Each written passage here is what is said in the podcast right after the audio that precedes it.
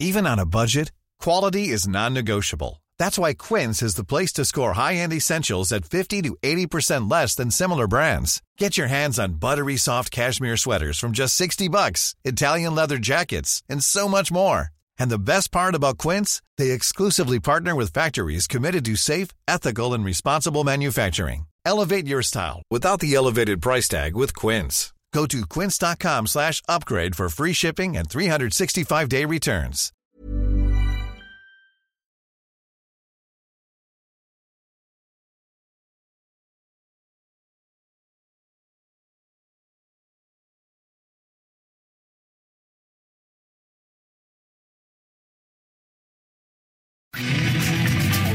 Continuamos con el estilo único y más incluyente, irónico, irreverente y abrasivo en Me lo dijo Adela por Heraldo Radio.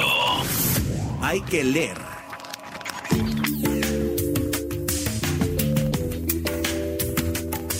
Justamente hay que leer para no decirlo, para no decirlo así, eh, pero hay que, hay que leer cosas que, que de verdad nos dejen algo y creo que Casas Vacías es una gran opción y su autora Brenda Navarro está en la línea con nosotros. Brenda, ¿cómo estás? Buenos días.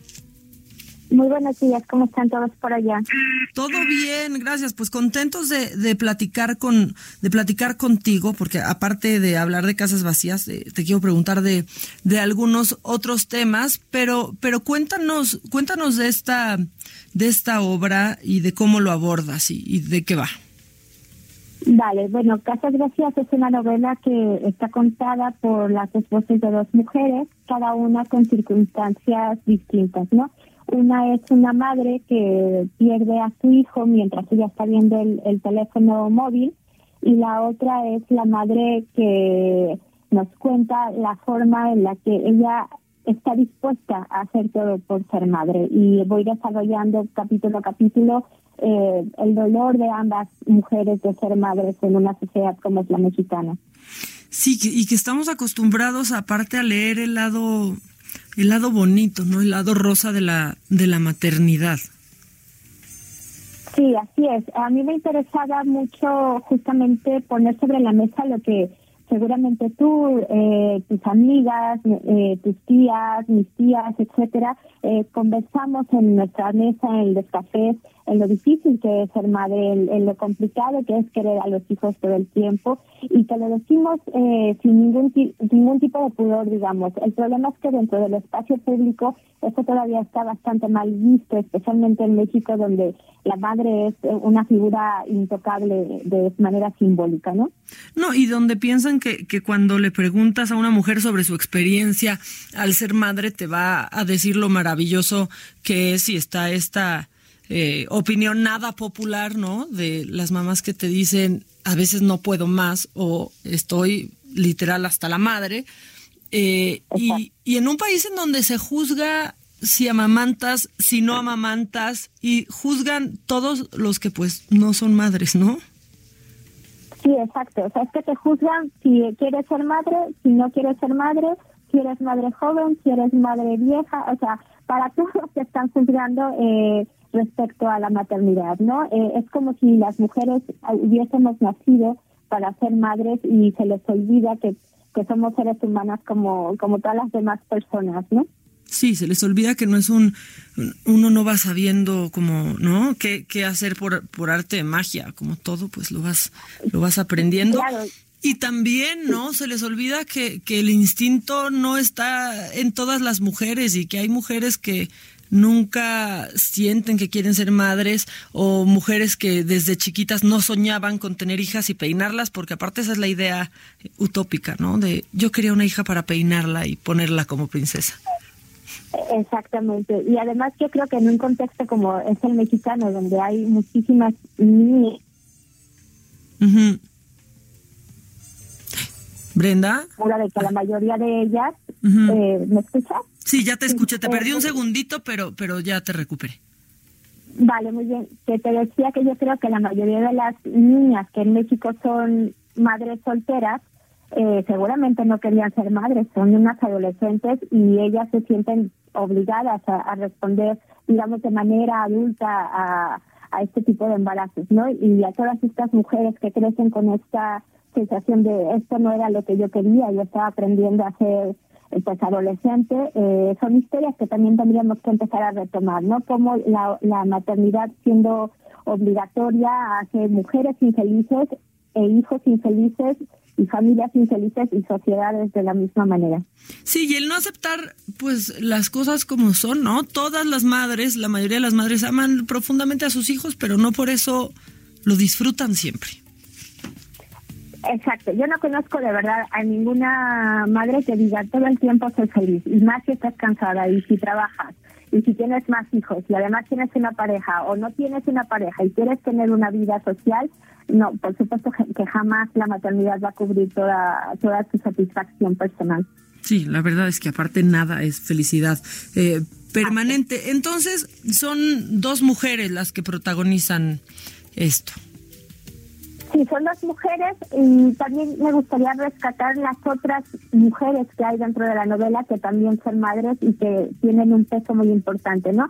Eh, madres que cuidan a, a, las hijas de mujeres asesinadas, madres que se quedan sin hija y sin nieta porque porque hubo un feminicidio en casa, madre que ve a otro hijo suyo desaparecer porque vive en la pobreza, eh, hay una serie de maternidades alrededor de estas dos voces que reflejan justamente lo, lo difícil que es ser madre en México y en el mundo. Sí, y comenzaste a escribir esto en el 2013, ¿no, Brenda? Y la verdad es que las cosas no se han puesto más fáciles para las mujeres, vamos, en el mundo, pero en este país y en esta ciudad aún menos, ¿no? Sí, no, definitivamente no se han puesto mejor, se han puesto peor. Eh, yo todavía recuerdo que en 2013 hablar de 10 mujeres asesinadas no era eh, no era común, ¿no?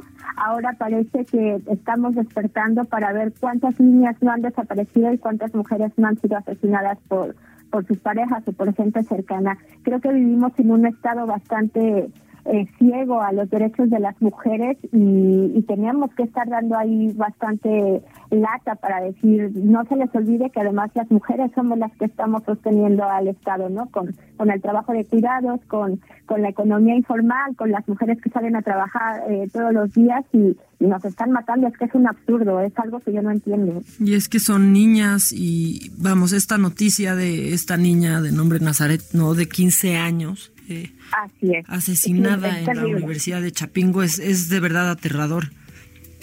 Es, es aterrador porque además es, es Nazaret, desafortunadamente, y es eh, todas las niñas que están desapareciendo en taxis y son todas las mujeres que, que ya ni siquiera les permiten eh, seguir un debido proceso cuando ya están asesinadas. Es que es terrorífico vivir en un país así, ¿no? Que, que es tan fácil desaparecer o matar a una mujer y que luego es como, vale, pues sí, está muerta y, y, nada, que se queda ahí, ¿no? En, en el, pues bueno, no pasa nada, como, como, como el discurso oficial, digamos. Pues. Claro, porque ahora qué, qué se va a decir si, si cuando es una mujer eh, más grande es porque estaba saliendo de madrugada porque estaba en un rumbo peligroso, pero, pero ¿qué pueden decir sobre una niña de 15 años? ¿no? Se, van quedando sin argumentos y tienen que accionar ya. Así es, eh, así es. Yo creo que a nivel local, a nivel federal, a nivel estatal, tendrían que empezar a reaccionar de distinta manera. Que además, eh, yo estoy segura de que en México tenemos de las leyes más avanzadas en el tema de derechos humanos y derechos de las mujeres, o sea, basta aplicárselo la ley, que tenemos las herramientas, que tenemos los instrumentos y que hay muchísima gente preparada desde la sociedad civil para que ayuden a, salir de este meollo del asunto, ¿no? Es una falta de voluntad, me parece, una falta de voluntad además porque es cuestionarse a ellos mismos todo lo que están haciendo mal desde los diferentes eh, las diferentes divisiones de poder, ¿no? El ejecutivo, el judicial, o sea, todos están involucrados y tendríamos que empezar a, exigirles que, que dejen de dar pésames y empiecen a tener acciones concretas, muy concretas. La, la verdad es que sí, no queremos disculpas y las leyes están, están. Eh, basta, basta aplicarlas. Brenda, antes de, despedirnos y de mencionar de nuevo, de nuevo tu, tu libro, pues tú eres, la verdad es que eres eh, pues una, una feminista a la que en lo personal me gusta, me gusta escuchar. Y yo no sé si supiste de esta, pues de esta nota que se hizo viral hace unos días en, en redes sociales, pues donde salieron unas botas eh, feministas, y lo entrecomillo, ah, eh, que, que traen la leyenda de ni una más y la gente, pues por un lado se enojó, otros, como es todo en redes sociales, que son como olas, ya lo sabes, unos van atacando, otros regresan defendiendo. Eh, quiero saber cuál es tu opinión con respecto a esto. Pues mira, es complicado eh, primero porque sí estoy un poco alejada de las redes ahora, pero sí leí la nota, sí estoy enterada. Yo creo que este es el peligro de permitir que un movimiento como el feminista empiece a caer en manos de, digamos, el mercado. En el momento en el que un movimiento social se vuelve una moda o una marca, termina haciendo cosas como, como estas. Yo no estoy segura de si de la persona que ideó esto de las botas lo hizo como con la mala intención, vaya, ¿no?